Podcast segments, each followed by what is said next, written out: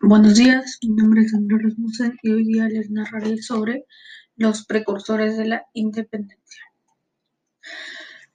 José Hipólito Unanue y Pavón, precursor humanista y defensor de la salud del hombre, se desempeñó como asesor de virreyes, promédico general, redactador, redactador del Mercurio peruano, ministro de Hacienda de San Martín, diputado del Congreso Constituyente y ministro de Bolívar, entre algunos otros importantes cargos.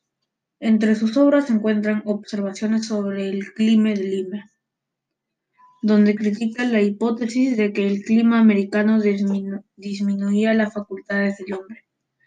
Idea general. Idea general del Perú, otra de sus obras fundamentales, integra en solo un discurso el pasado inca y el virreinato reconociendo como peruano todo el testimonio histórico del territorio.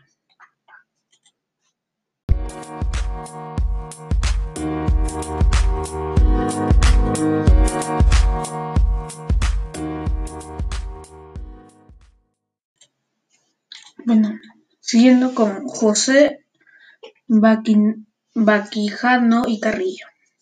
Reformista peruano, hombre de derecho y profesor de la Universidad de San Marcos, sus planteamientos liberales apoyaron la renovación de los estudios, la protección de la prensa libre y la difusión del enciclopedismo.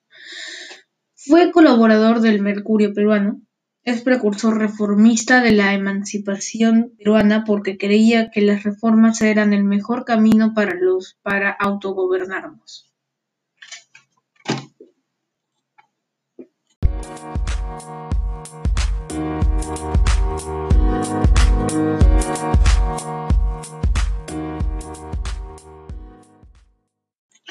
Bueno, pasamos al siguiente, que es Juan Pablo Vizcardo y Guzmán.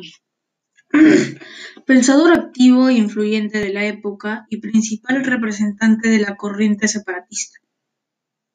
Luego de ingresar a la Compañía de Jesús, realiza estudios eh, eclesiásticos en el Cusco, con la expulsión de los jesuitas en 1767, viaja a Europa, donde escribe su célebre Carta a los españoles americanos, de 1799, texto dirigido a los criollos en América, en el que afirma que el nuevo mundo de nuestra patria y su historia es la nuestra.